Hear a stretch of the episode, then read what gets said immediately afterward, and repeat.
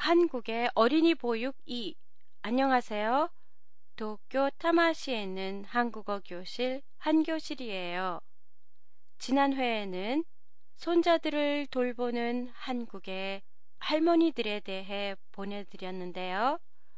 오늘은 한국의 보육시설에 대해 살펴보겠습니다. 한국에서는 할머니나 가족들이 손자를 봐주는 건 보통 한 살이나 두 살이 될 때까지로 그 이후에는 유치원이나 어린이집에 보냅니다. 유치원은 일본과 거의 비슷해 만 3살에서 초등학교 들어가기 전까지 다닐 수 있고 원어민 영어 교육이나 학습 등 공부를 중심으로 가르쳐요.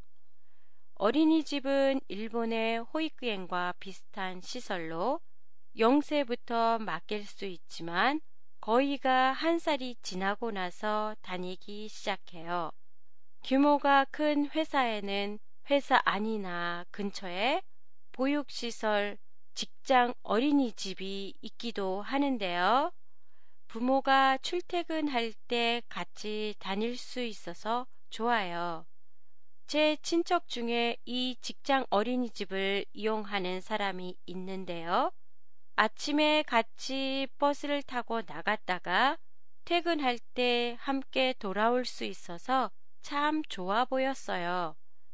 그렇지만 버스나 전철을 이용해야 하기 때문에 아이가 어느 정도 걸을 수 있는 나이여야 해요. 그 밖에도 일본의 호이크 마마와 비슷한 가정에서 애를 봐주는 곳이나 집 근처에 어린이집이 있는데요.